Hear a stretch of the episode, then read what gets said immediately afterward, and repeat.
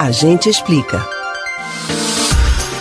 Você já entregou seu coração a uma causa, a uma pessoa, a um lugar? Há quem já tenha feito isso no sentido literal da expressão. O coração do imperador Dom Pedro I tem residência fixa na cidade de Porto, em Portugal, há 187 anos, bem distante do corpo que é sepultado no Brasil.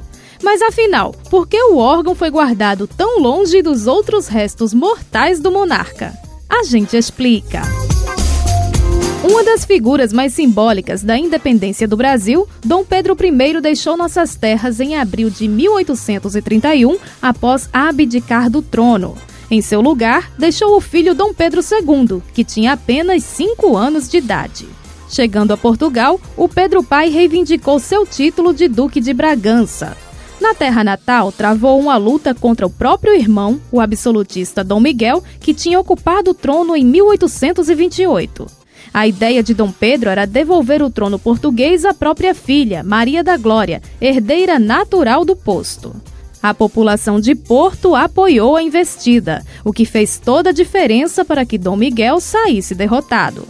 Maria da Glória então subiu ao trono no dia 20 de setembro, tornando-se Maria II. Apesar do sucesso na empreitada, a saúde do monarca saiu prejudicada da guerra.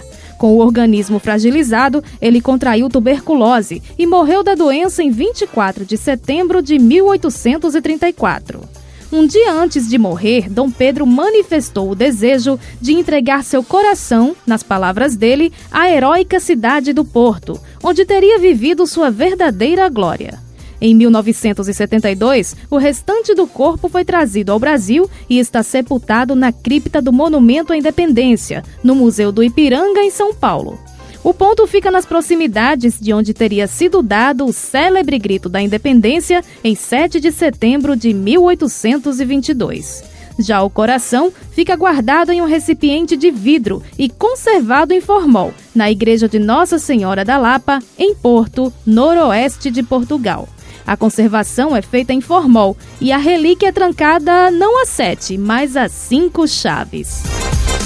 Você pode ouvir novamente o conteúdo deste ou outros A Gente Explica no site da Rádio Jornal ou nos principais aplicativos de podcast: Spotify, Deezer, Google e Apple Podcasts. Betânia Ribeiro para o Rádio Livre.